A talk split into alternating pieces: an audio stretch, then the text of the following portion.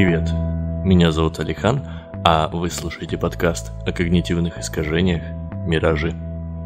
В очередной раз хочу поблагодарить всех, кто подписывается, лайкает и, главное, советует подкаст друзьям. Мне очень приятно, и это мотивирует меня и дальше рассказывать вам интересные вещи об особенностях нашего восприятия. Сегодня мы поговорим об эффекте Икеи. Эта тема победила в недавнем опросе в Инстаграме, а значит, что в следующие несколько минут – вы узнаете, почему отслужившие в армии почти всегда вспоминают о ней в позитивном ключе, как стриминговые сервисы удерживают аудиторию, ну и, конечно, почему мы все так любим мебель из Икеи.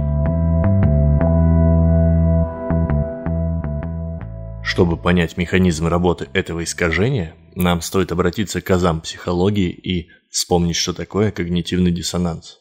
Он возникает, когда мы находим противоречия в своих представлениях о мире. Вот вам пример. Помните Коперника, того парня, которого однажды сожгли за ересь? Он в своих научных изысканиях пришел к тому, что Земля крутится вокруг Солнца, а не наоборот. В то время как все вокруг утверждали, что очевидно Солнце вращается вокруг нас.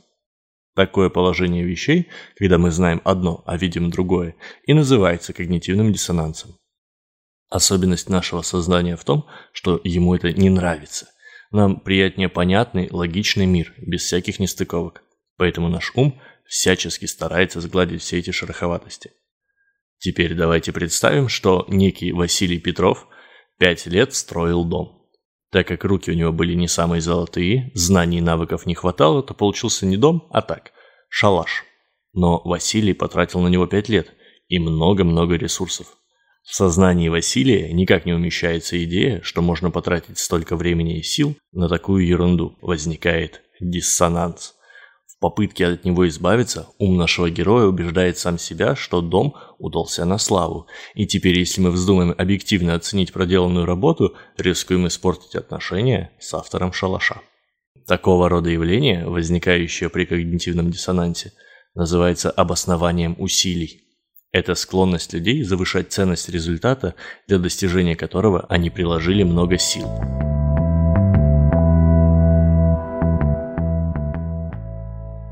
Рассмотрим пару менее явных, но более реальных примеров обоснования усилий. Опытные работодатели зачастую оплачивают курсы повышения квалификации работников не полностью, потому что знают, внесение в дело обучения своих кровных денег способствует более ответственному отношению. Также интересным примером служат обряды посвящения и дедовщина.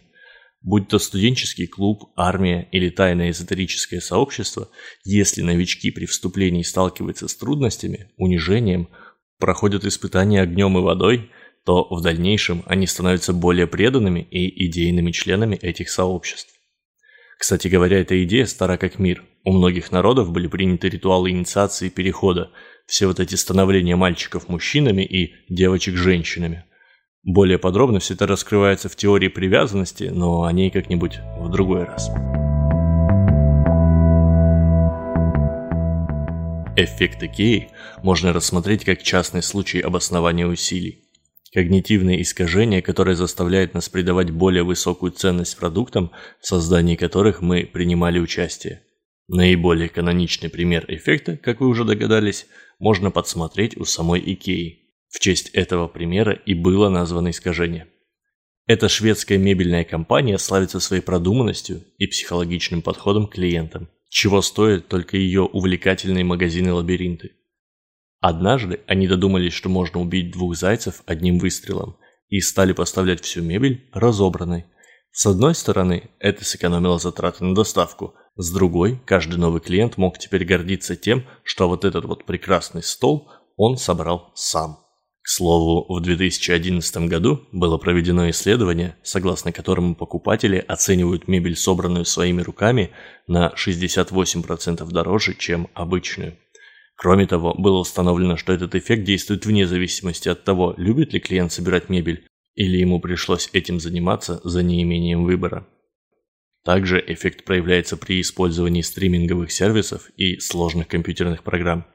Когда мы тратим время на их изучение и настройку под себя, мы автоматически увеличиваем их ценность по сравнению с аналогами. Поэтому так редко кто-то переходит со Spotify на Яндекс.Музыку или, например, с Apple подкастов на CastBox.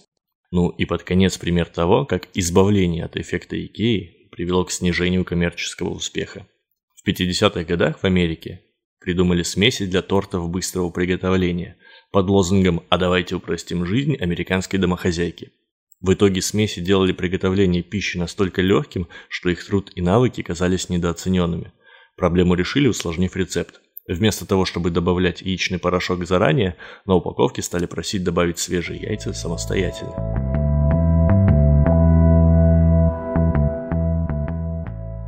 Вот несколько идей о том, как можно превратить знания об эффекте Икеи и обосновании усилий в реальную пользу. Когда сталкиваетесь с критикой или критикуете, учитывайте склонность человека переоценивать значимость того, во что он вкладывал свои силы – Будьте мягче по отношению к творцам и помните, что порой со стороны все же виднее.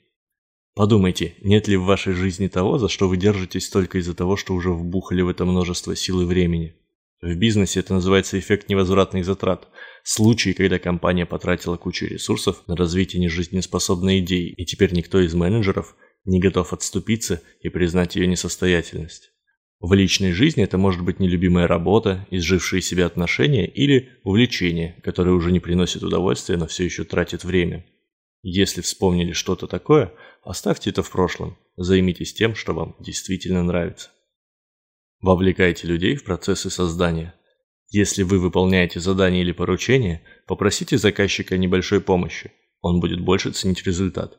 А вовлекая ребенка в процесс готовки, вы почти наверняка гарантируете, что он с удовольствием съест приготовленный собственноручно полезный завтрак. Это был подкаст о когнитивных искажениях «Миражи» и я, Алихан. Спасибо, что дослушали до конца. Подписывайтесь на подкаст на всех подкаст-платформах и в соцсетях. Ставьте лайки, советуйте друзьям и будьте объективными. Всего вам доброго.